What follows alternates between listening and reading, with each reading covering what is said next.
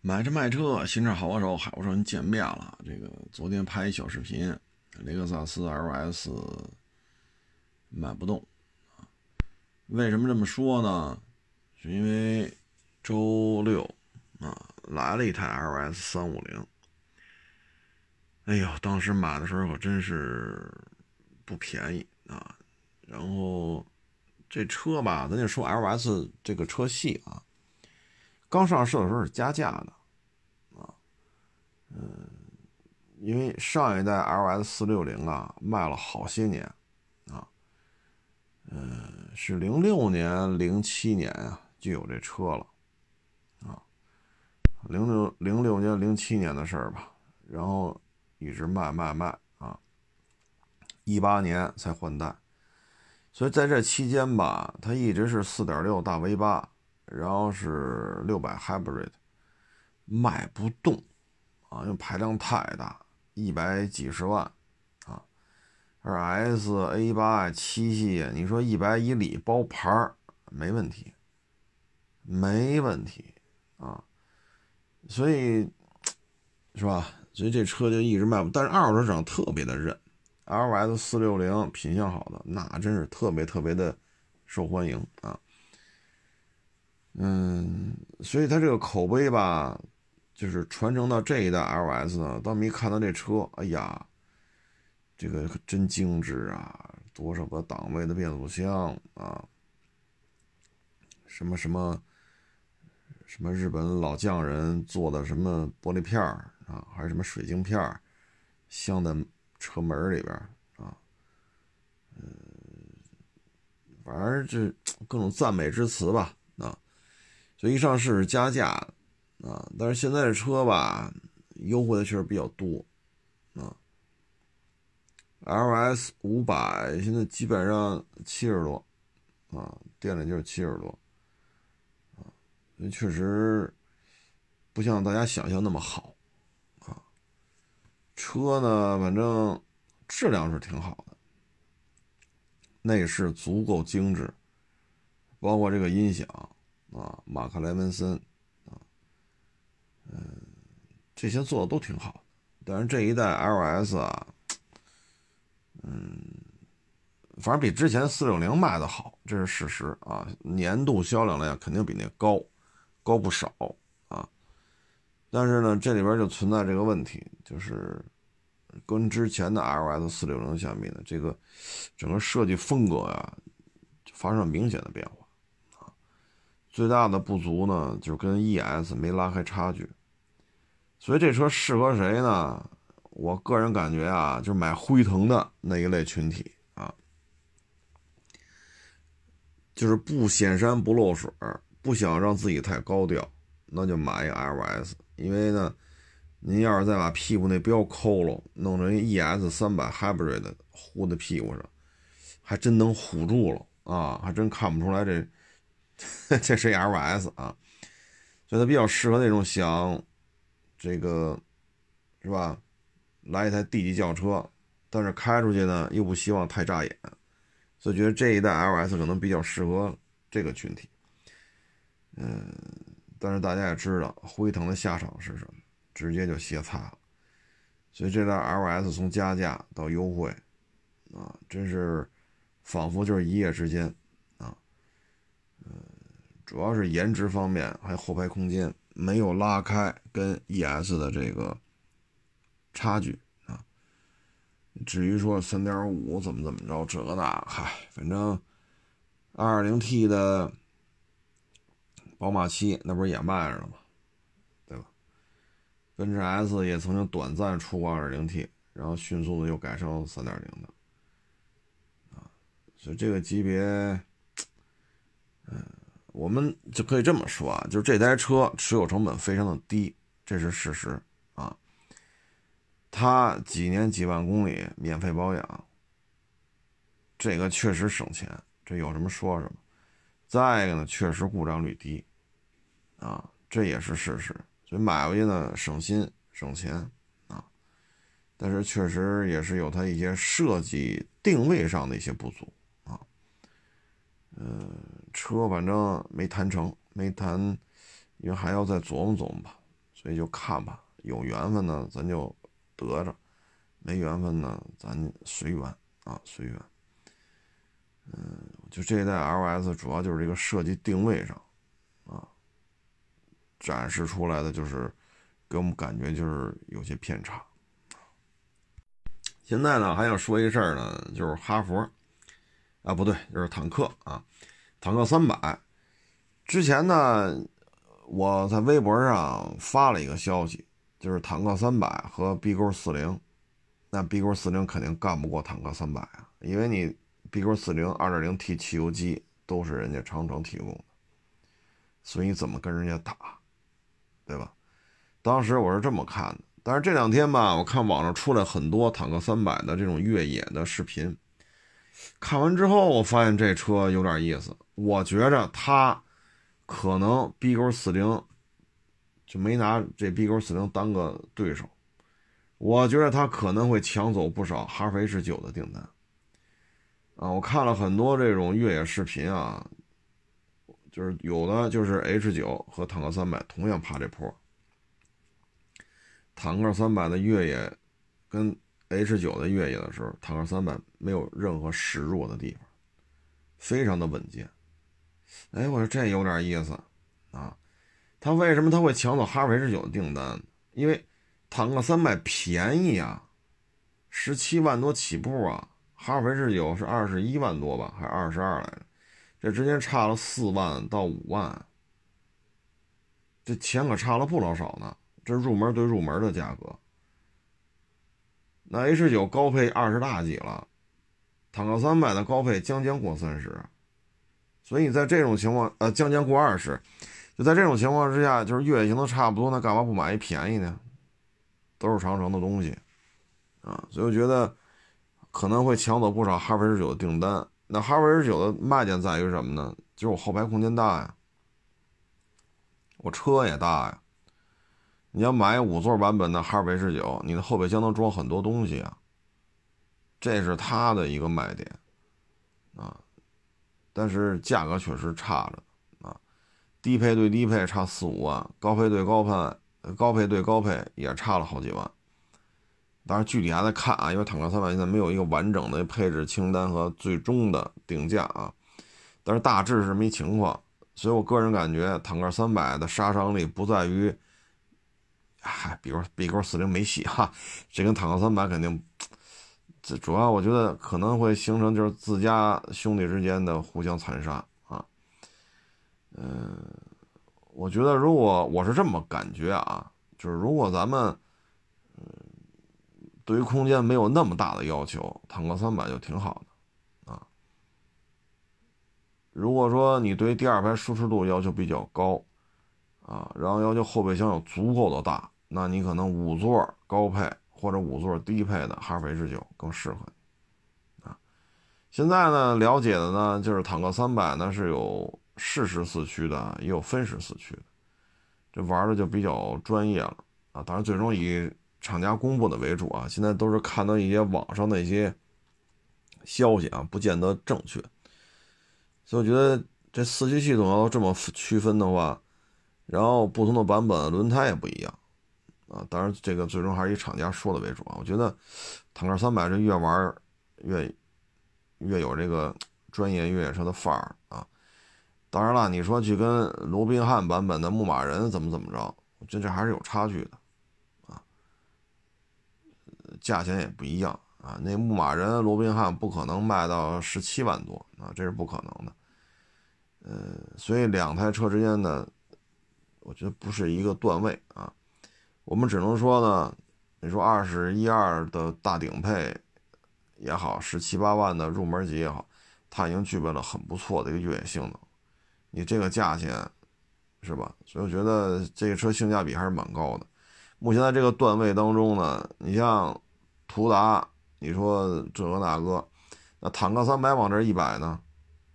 啊，反正现在途达是被哈弗 H 九压得够呛。那如果坦克三百再来呢？等于咱要玩玩颜值啊，玩玩低价位啊，那咱这个这个这个坦克三百应该说从下往上顶着途达，那哈弗 H 九呢，相当于从上往下压着途达，对于像途达这种这这个车来讲，压力比较大啊。B Q 四零咱就不说了，这个不可能，就发动机就是人家的，就冲这一点，他也没法跟人家硬扛啊。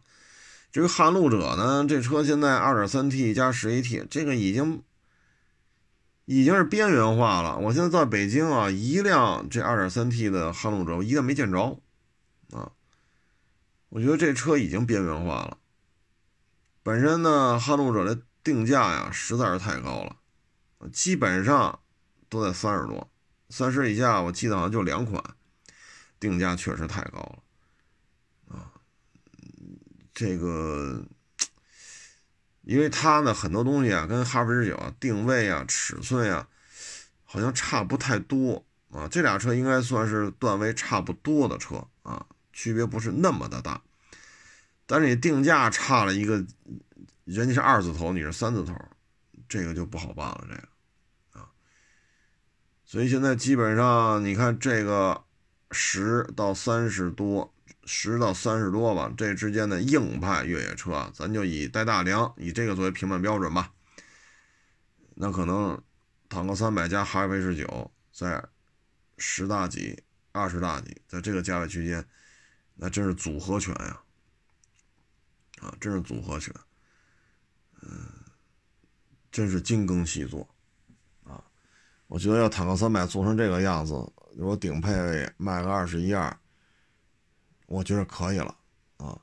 对于它的能能跟它正面扛的呢，B 勾四零没戏，撼路者太贵，我觉得可能就是途达，但是途达呢，现在厂家又这么轴，啊！你有二点零 T 发动机，你又不用；你有四点零的这个汽油机，就途乐这个，你也不装。所以说，咱也看不明白了。二八五零的轴距，您这车可不算小了啊！当然，体型上看着没有陆巡大，但是各位，陆巡也是二八五零，所以途达的轴距跟陆巡是一样的，都带大梁啊。所以你这个，所以说你看上去没有那个陆巡那么壮啊，它体这个车重也差了几百公斤呢。但这2.5四缸自吸加 7AT 确实有点势单力薄了。我觉着啊，途达的素质是能够往上跟 H9 顶一顶，低配往下是能跟坦克三百顶一顶。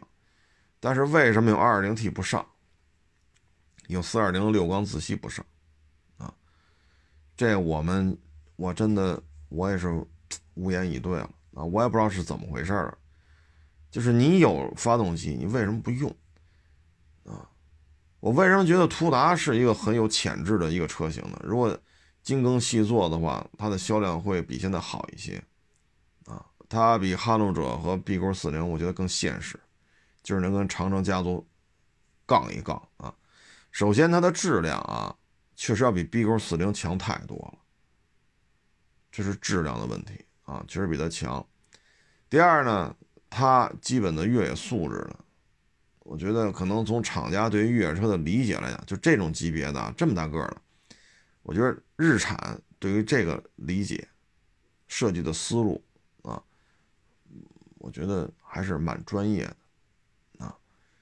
嗯，但是途达这个车，嗯，我觉得啊，它有些不足在于什么呢？除了动力啊。我觉得第二排途达第二排的头部空间，嗯，跟哈弗 H 九第二排相比呢，没有可比性，至于内饰呢，正好我昨天还是前天，我微博上发了一个消息，就是改款的新款的途达啊，内饰确实已经很很 fashion 了啊。我觉得第二排这个空间是一个短板啊，嗯。再一个呢，就是日产呢没有自主品牌的这种灵活机动，啊，你看坦克三百、哈弗 H 九、三把锁，啊，呃，他们坦克掉头是吧？如行啊，呃，什么 ACC 这和那那个这，这个途达呀，就是我们能看出来，就是合资企业，中方对于这个产品，你说动一颗螺丝。你都需要走一个漫长的过程，你就别说我再把这发动机给它换了啊。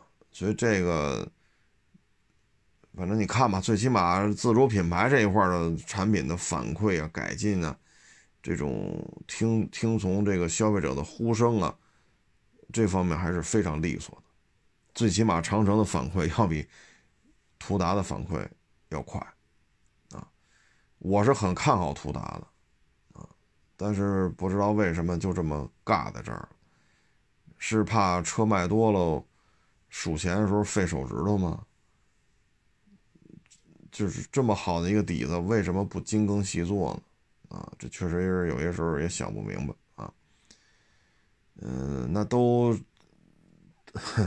那就这么耗着呗，反正最终这块市场就是长城在这嘚瑟啊。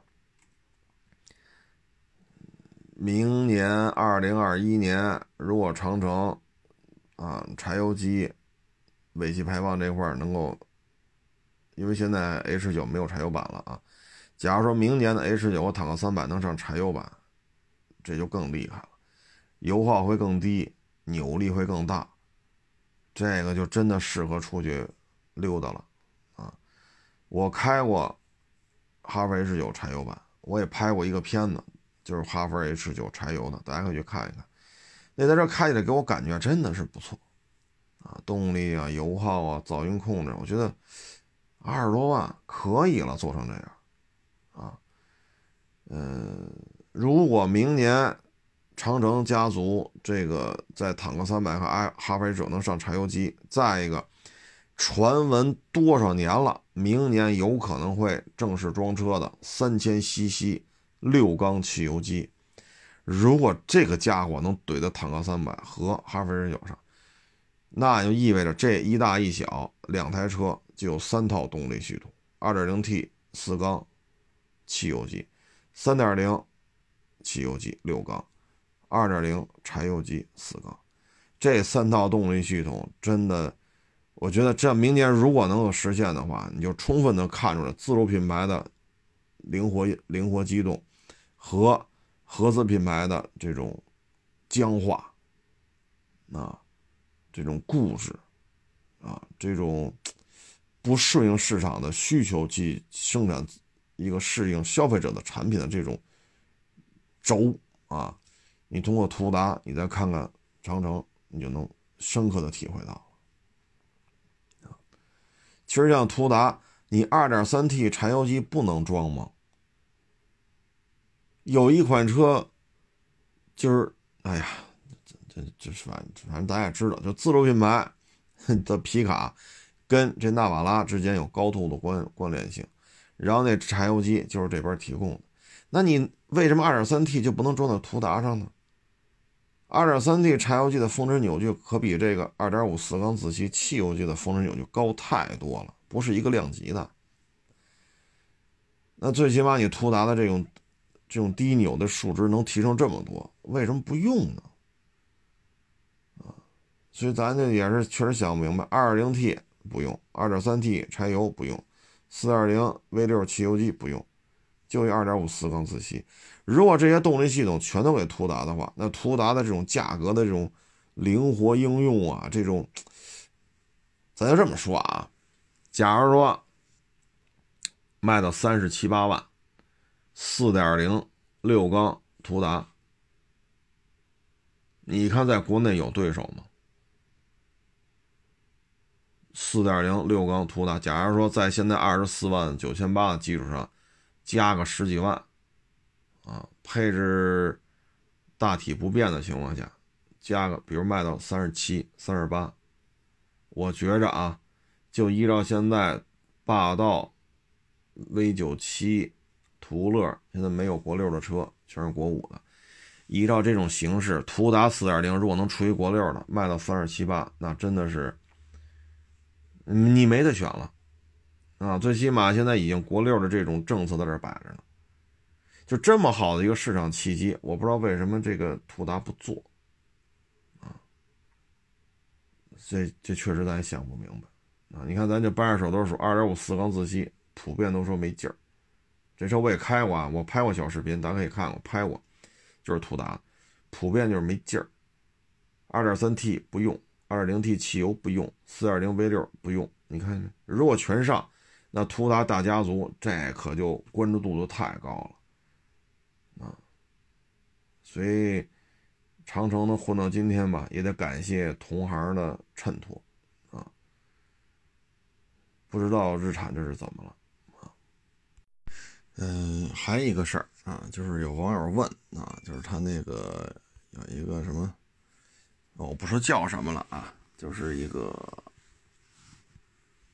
算是第三方，嗯，淘车啊，反正什么都干啊。他们写了一篇东西，就是二手车中级、高级这证哪儿发的最权威啊？然后就哗的写了好多啊。呃，我也有这证啊，中级、高级我也有，啊，哪儿发的我都不知道啊。你说家里扔哪儿了我都不知道了啊，但确实考过啊。这个证儿吧，我觉得，你说你能不能在这行行业里挣着钱啊，谋个差事啊，吃上饭，或者说混出个，是吧？开个买卖什么的。那你在这个圈子里能不能跟你有证没证啊？其实关系不大，啊，你看我当年考证的时候，这这些就是这些同学里边，好像真正说到现在还干二手车的，你看一个班几十口子，到现在还干二手车的也就两三个，我算其中一个，剩下的呢就想通过这个了解了解，学习学习。但其实呢，这个证书吧，就是一个证书啊，七天也好，我们当时好七八天吧，十天七八天，我我都记不住了啊，大概就这么长时间，天天上课啊。你说通过这个时间，你就要就能说能做二手车这买卖，或者说在这个二手车这圈子里，因为你学了这十天，学了这八天，你就能找一份工作。我觉得这个关联度不是那么的大啊，只是一个证书啊。你说你挣过户的钱，那你就把过户的事儿整明白；你说你挣收车的钱，你就把验车聊价的把这事儿整明白；你说你就卖车，那你就把你销售技巧啊。这个证书只是一个证书。啊，不要说为了说这个证书哪儿发的啊，这个哗哗哗掉头发啊，他哪儿发的，你能跟你能不能在圈子里生存下去没有关系啊。他们呢，我因为我也看了一下，就淘车也做，第三方检测也做，寄售也做，二手车鉴定啊，什么培训也做，然后包括考证服务啊，就是。除了不拿钱收车之外啊，所有的事他都做了啊，就差连代办过户的钱他都他都挣，就差这个了，可能是利润太少 没做啊。嗯，反正这东西就看您吧啊。现在这个社会当中啊，活下来是最重要，能在车市当中活下来呢，跟你有证没证没关系啊。嗯。其实更多的是什么呢？你能在市场里活下来呢，取决于是你的本事。你的本事呢，就是你能不能收这车，能不能把车况验明白，能不能把车卖出去，啊，包括翻新整备过户等等等等，这些环节都玩得转，那您就没问题啊。嗯，所以这个我觉得现在啊，可能这二年吧，基本上已经演变成什么了呢？就是一些二手车的技能培训。比如说你培训你一个月，啊，十五天理论，十五天实操啊，可能逐渐的向这个演化。我觉得是这样。你以及因为我那书好像，哎，我都给扔了吧，倍儿老厚。就我考那什么中级、高级的时候，还有那那教材我都给扔了，啊，这个我觉着啊，就是如果能跟着这个老师傅干，是最重要的。怎么收车？怎么验车？怎么卖车？啊，如果你能跟着人家干，这是最最好的啊。我记得是前两天是谁给我发一微信啊说这我也在这干，人家我也只能旁边听了，我也插不上嘴啊。人家验车什么的，我也插不上手啊。他是这样，你得先在这圈子里啊浸泡一段。您不是说您今去了俩礼拜你就什么都明白？人家聊天呢，你要插一嘴；人家验车呢，你要插一杠子；人家卖车的，你要上去聊去。你要就干了仨俩礼拜的，我觉得您这会想多了。因为我这儿也来过很多年轻人，二十多岁的啊，就有这个心气儿特别高的啊。我这刚人来卖车，我刚跟人聊，好，他冲上去了。我刚说验车，他冲上去了。你说发动机舱就这么大，您裤衩往那一拍，你说我怎么办？所以有些时候你不要去说你们车行老板怎么怎么着你，这是个漫长的过程，而且每一辆车不一样，每一个来你店里卖车的人的想法也不一样，你只能慢慢聊，慢慢沟通，你看他是什么一个需求，就询个价。然后人就走，还是说有什么其他的想法？你得慢慢聊。你说你也没接触过那么多客户，不要上赶着去张嘴。啊，作为一个学徒来讲，当你的师傅或者你的老板在跟客户沟通的过程当中，这没有你说话的份儿。你才来仨礼拜、俩礼拜，你就是来这仨月、俩月了。当你的老板跟来一个卖车的客户在聊的过程当中，轮不着你插话。不要那么强的表现欲，说我不说话我就觉得特失败，你说了话你才失败呢。你明白这意思吗？我忘了是哪个网友跟我说来的啊。这个行业，这个谈话，老板跟客户谈的过程当中，你说您来这俩礼拜，你说你来这俩月。你除非你是干过的，可是你按你给我写的留言来讲，你又不是一个干过的主，你跟这插话是不行的，啊，就跟你说郭德纲和于谦在那说相声，你非上去插两嘴去，这相声就没法看了。那你说于谦郭德纲那中间站一个高峰啊，或者中间站个什么？栾云平或者中间站个孙越、小岳，那是事先人家是有沟通的，然后他站在这跟你聊。仨人是吧？俩人挤的一个，这这，所以你一定要注意说话的分寸，啊，我这来的小孩也很也很多，也不老少。您不在这圈子里不待个半年一年的，你说老板要跟客户聊，你你替老板聊，你不聊出事儿来都对不起你，所以心不要急，啊，包括你说验车什么的，因为我带过这些年轻人，我就知道这东西啊，它需要个漫长的过程。你比如霸道啊，今年我这很少弄了啊，所以说之前。那像霸道，我那经常一百摆好几个，啊，有时候多能摆三四个、四五个啊，二七啊、三五啊、四零啊，是吧？有时候还能夹杂着摆个 G 叉四六零什么的，啊，手动挡的呀、自动挡的呀、两把锁的、一把锁，有时候一百摆摆摆一片四五辆啊。那你在这种情况之下呢，我就发现就是你不能着急，你就一辆一辆给他讲这些霸道的四驱系统。啊，比如有顶配的，啊，那就是两把锁，啊，那不是顶配的，那就没有这个后锁，啊，然后你再看它这个 G 叉四六零，你再看这个 T 叉 Nave，V 叉 Nave，这些配置是不一样的，包括 G 叉四六零，那音响跟那绝对不一样，那个顶配是 GoBL，你去跟他讲，从音响开始讲起，四驱系统给他讲。没用，过不了一礼拜全忘。为什么呢？这需要你在工作当中反复的加强记忆。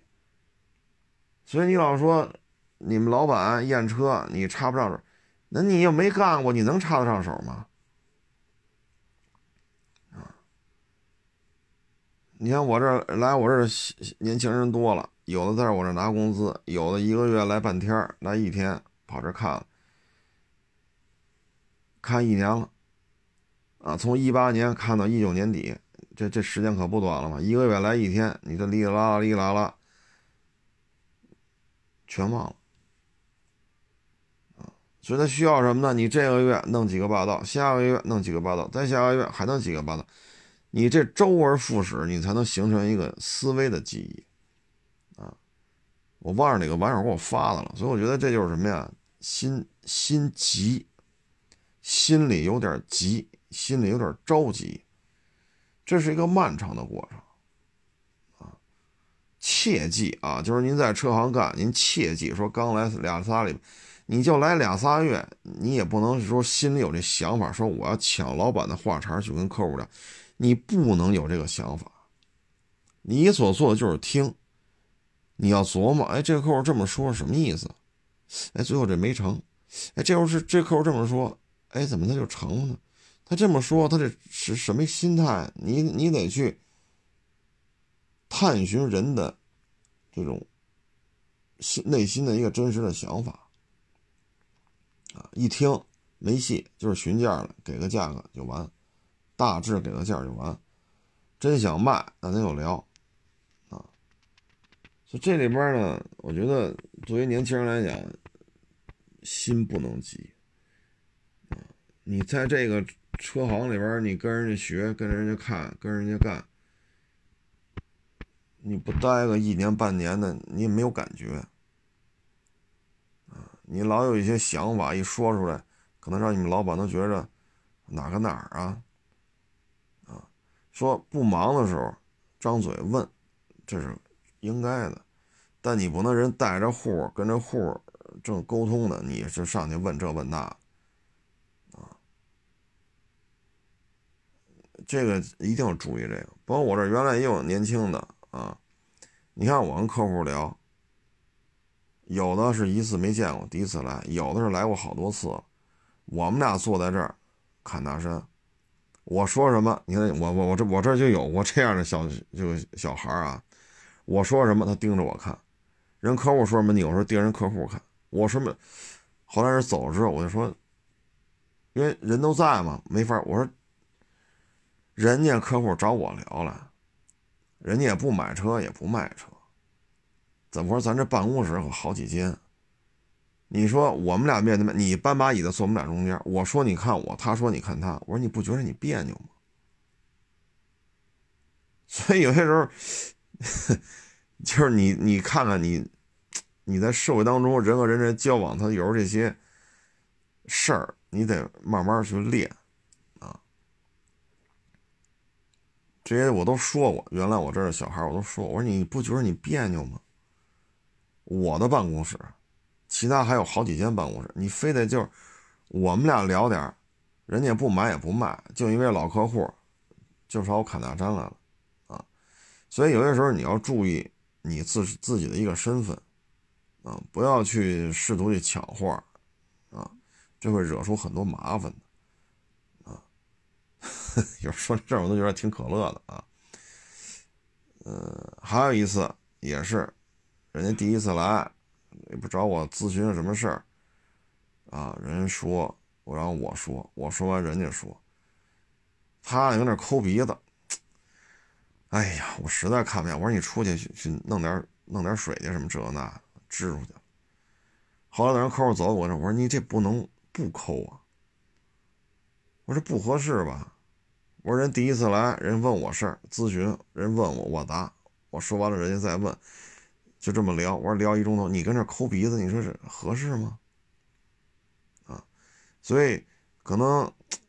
不同的职业背景，不同的这种家庭的这种环境，啊，所以有时候你作为年轻人来讲呢，少说多看。等老板不忙的时候，问问是刚才是什么情况，为什么这车不收啊，或者或者这车为什么不卖？等人老板不忙的时候你再问，啊，你不要老试图去抢货，啊，仅供参考啊，说的不对您随意，您就愿意。老板刚刚跟客户聊，你就去抢话，您的这是您的权利，因为您的工资也不是我发啊，所以咱就点到为止啊，仅供参考嗯，然后说这个，看一评论挺有意思的。我也不是哪期节目啊，我说这羊啊，百十来斤啊，怎么怎么着？我看有网友说了，你这不专业，你这常识性错误。那羊哪有上百斤的？我这个，哎呀，我说什么好呢？啊，打小啊，我也是农村长大，啊，那会儿村里边啊有羊，有养猪的、养牛的、养马的都有。长院嘛，上长院，长院晾晾晾粮食什么的，啊，不晾粮就去那玩去，疯跑去啊。我觉得这网友也挺逗的。这羊啊，我小时候，那个不，咱们国家羊就是常见两种，山羊、绵羊，对吧？这玩意儿大点的啊，尤其是那个大尾巴的啊，那绵羊，一百多斤的很多啊。我也不知道这网友是生活在什么地区啊，这羊都几十斤，六七十斤，杀了之后出二三十斤肉。我写的这个那个，哎呀，反正您当地的羊啊，确实这样。我也没想到啊，一个汽车节目居然要和网友讨论一下羊的问题啊。这羊啊，在国内啊，很多地区，你要，你像南方，我也见过有羊，那羊确实很瘦啊，因为气温太高，它长不大。然后呢，北方地区呢，绵羊也好，山羊也好，你说。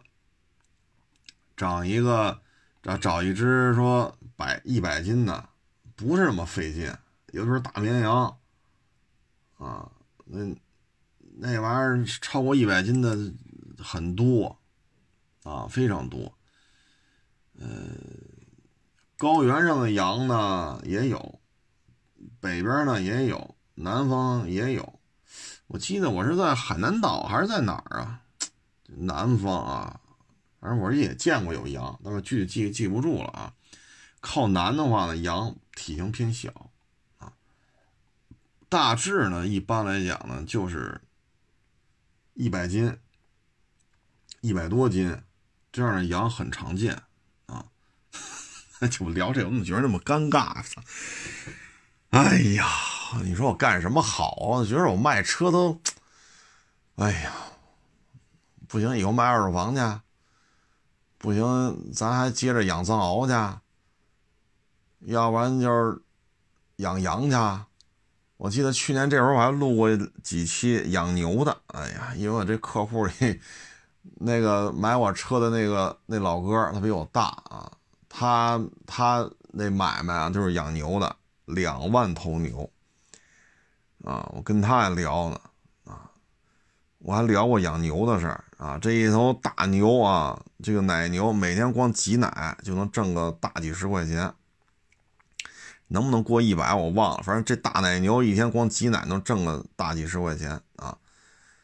嗯，然后呢，这个你看每天这是见活钱了，哎，把奶挤出来拉拉走卖，然后呢下了牛犊子啊，母牛呢留着，公牛呢基本上。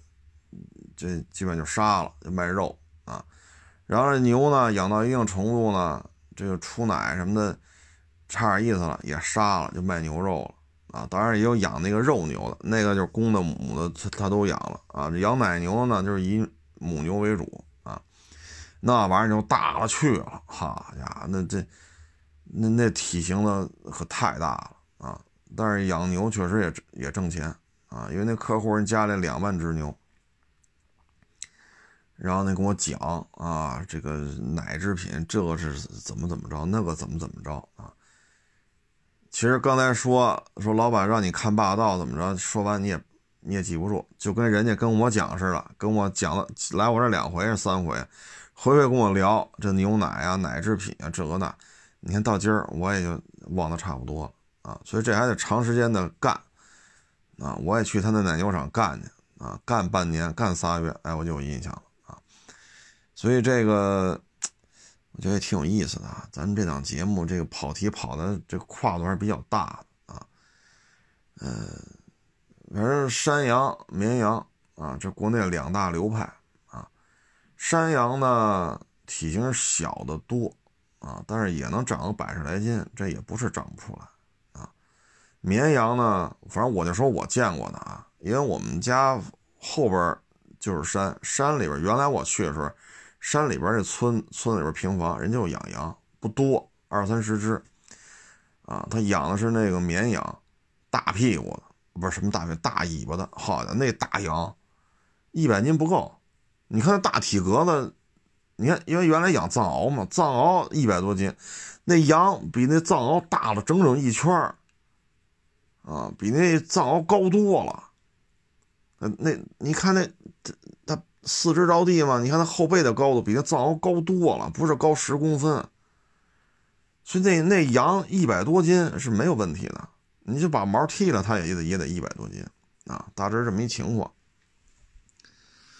哎，怎么聊着聊着扯上羊来了？哎，这这真是录期节目，你这，嗯嗯，养羊反正也挺挣钱啊，羊毛也挣钱，羊肉也挣钱啊，但是咱们这边羊奶差点啊，不像牛奶。啊，大牛那真挣钱，因为原来我这儿有一小伙计嘛，他们村里边他一哥们儿就养羊的，啊，可挣钱了。但是呢，本金要求比较高。首先呢，天凉了啊，你这个冬天得有专门一个大窝棚啊，你不能让它冻着啊。然后呢，场地得大，冬天的草料得备齐喽。啊，防疫，啊，然后挤奶，啊，等等等等，你这个真养个一两百头牛，这真是挺累的，也是，确实挣钱，啊，一头牛每天每天挤奶就能挣个大几十块钱，百八十块钱吧，啊，可能上百，不知道有没有难度啊，体力劳动很大，因为牛多能吃，尤其是冬天，那草料不都是你自己弄去。玩也挺好，但是就怕犯病，一犯病就完，反正今年吧，我觉得这养这牛和羊啊，相对稳定点。养猪可能，因为养猪这玩意儿，现在猪肉价格在往下掉，啊，可能到明年春节的时候，可能猪肉价格会有明显的一个段位的下调，啊。我们我前两天跟谁聊来着？说他们家就是农村的。但凡猪肉一见，他马上就开始买猪崽子，然后就开始养。为什么呢？他这多少年来都是反向型而行，凡是猪肉一见，他就开始养。养完了，第二年猪肉准上去，哎，挣点。第二年猪肉上去了吧，他就不养了，外边打工去了。然后等再一看猪肉价格又见了，哎，他再辞工回来再买猪崽子，买猪崽子再去养，这也挺有意思啊。哎呀，说汽车吧，说着说着，咱就成一个这个农业节目了。嗯，这还有一网友，我前天不是卖了一个进口的海狮嘛，他也给我发微信，说他有一个什么什么海狮，问这车多少钱？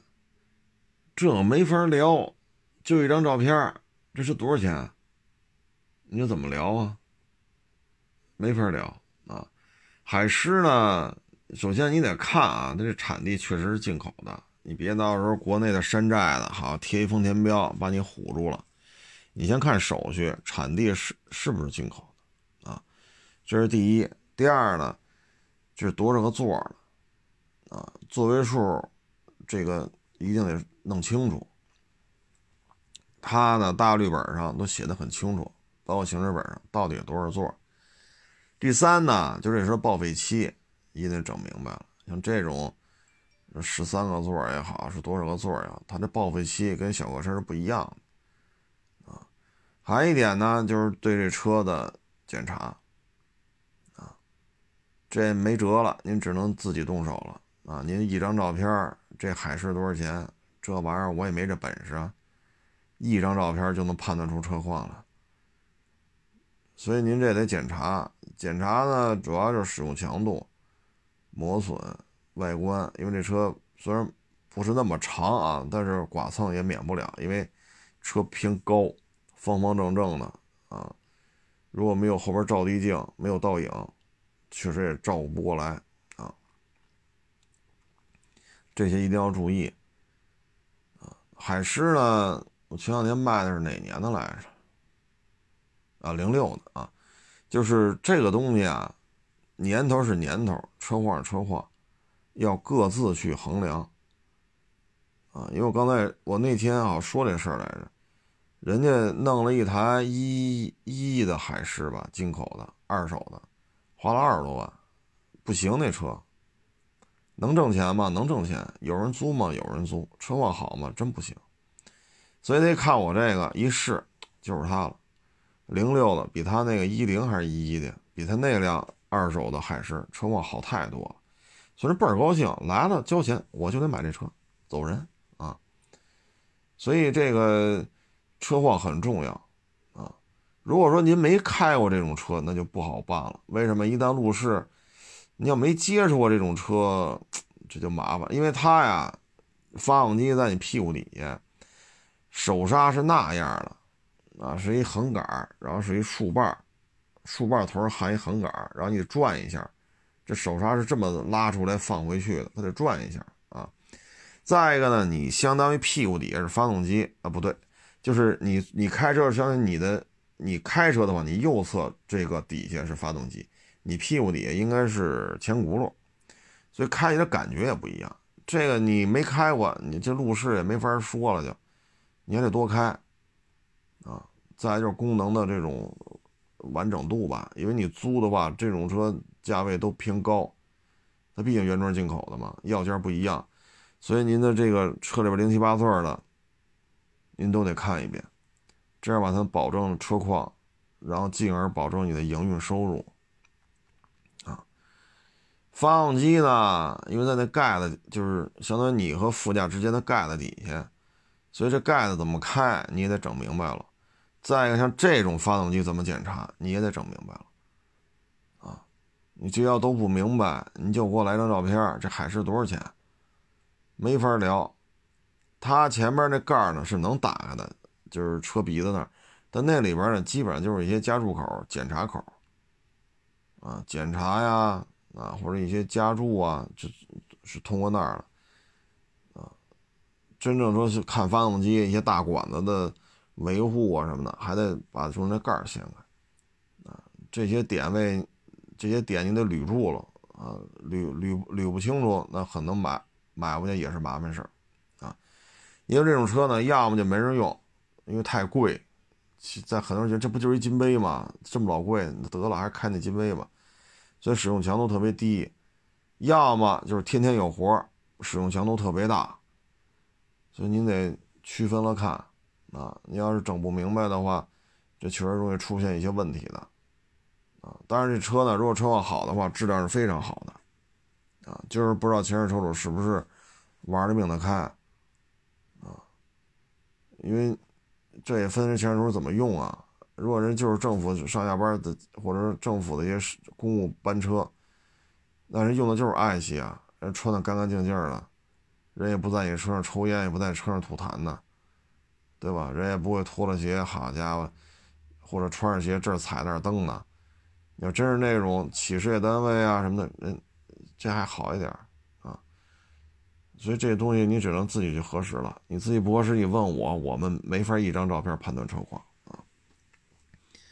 租赁市场上呢，海狮有人租啊，一说原装进口的有人租。其次呢，需求量比较大的呢，就是 G L 八啊，一天几百块钱。所以你要买一二手 G L 八，你干这个。如果有有人脉的话，这还挺挣钱的，每个月干个十五天二十天，啊，这个一万来块钱啊，这问题不大，啊，但是像今年我不太了解了，就之前跟干这个的有网友干这个嘛，还让我给他找这车，这个那的也聊过，啊，反正有人脉就可以。但是疫情期间吧，这个行业挺受冲击的，因为去年有一个进口的海狮买走了，买回来之后特别忙，天天都有活儿，还专专捡那个好干的、挣钱多的干，其他活儿都推，天天有活儿。结果疫情之后，这没干几个月，哭嚓就完了。在家那车放了仨月不四个月，实在扛不住了，就又把车给卖了。所以这有时候真是，哎，这跟运气有关系吧？啊，哼，挣钱时候真挣钱，赔钱时候真赔钱啊。所以这很多风险在里面，不是说人家买一个能挣钱，你买就能挣钱啊，还得看，有时候真的看运气。啊哎呀，本期节目确实挺有意思的啊！我觉得最近这个节目录的呀，藏獒聊了两期啊，今儿开始羊啊，山羊、绵羊啊，哎，过两天再聊聊养牛，再过两天呢养，再养这个养马啊，养猪、养鸡、养鸭，嗯，行，咱这以后就是一档农业节目啊。哎呀，其实小时候在农村这也挺好的但是现在这农村跟那会儿农村它也不一样啊。社会在进步啊，我们在发展，成了。这个谢谢大家支持，谢谢大家捧场啊！天也不早了，人也不少了啊，洗洗睡了。欢迎关注我的新浪微博“海阔试车手”微信账号“海阔试车”。